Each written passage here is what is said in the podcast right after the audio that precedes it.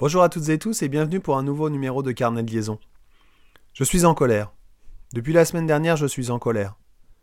Mais comment ne pas être en colère? Comment ne pas être en colère quand je vois mes enfants galérer devant leur écran pour essayer d'accéder à un cours en visio? Échanger avec leur groupe classe par Snap pour essayer de comprendre ce qui ne va pas Se stresser parce qu'ils n'y arrivent pas ou ne pourront pas rendre leur travail à temps Comment ne pas être en colère quand je pense à toutes ces familles non familiarisées avec les outils numériques qui ne peuvent pas rassurer ou aider leurs enfants? Parce que moi-même qui suis dans le truc, j'arrive à m'énerver. Comment ne pas être en colère quand je pense à tous ces profs qui ont pour la centième fois de l'année changé leur progression, leurs modalités, leurs activités et qui, arrivés devant l'écran, ne peuvent pas faire cours? Quand je pense à ces profs principaux qui ont essayé de programmer une semaine à distance cohérente, bienveillante, humaine et sérieuse Comment ne pas être en colère quand je pense à tous ces personnels de direction qui doivent faire les girouettes depuis un an et qui se retrouvent dans une situation pire que l'année dernière? Comment ne pas être en colère quand je pense à tous ces pseudo-enseignants qui ont décidé, pour une raison ou pour une autre, de disparaître totalement la semaine dernière et qui finalement ont eu raison de ne pas se faire violence? Parce qu'il y en a. Comment ne pas être en colère quand je pense à l'image qu'une fois encore l'éducation nationale renvoie au grand public?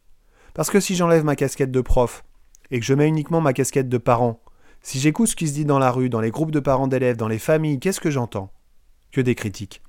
Que les profs n'ont pas fait le taf, que les enfants ne sont pas accompagnés, que le NT ne fonctionne pas, que le lycée ou le collège ne sait pas faire, que le proviseur est nul, que les enseignants sont des feignasses, que le public c'est pourri, mais que Zoom et Teams c'est mieux parce que les jeunes du privé, eux, ont cours. Alors j'en ai assez. J'en ai assez que tout le personnel de l'éducation soit mis dans le même panier. Qu'il ou qu'on appartienne à une seule case, celle des tirs au.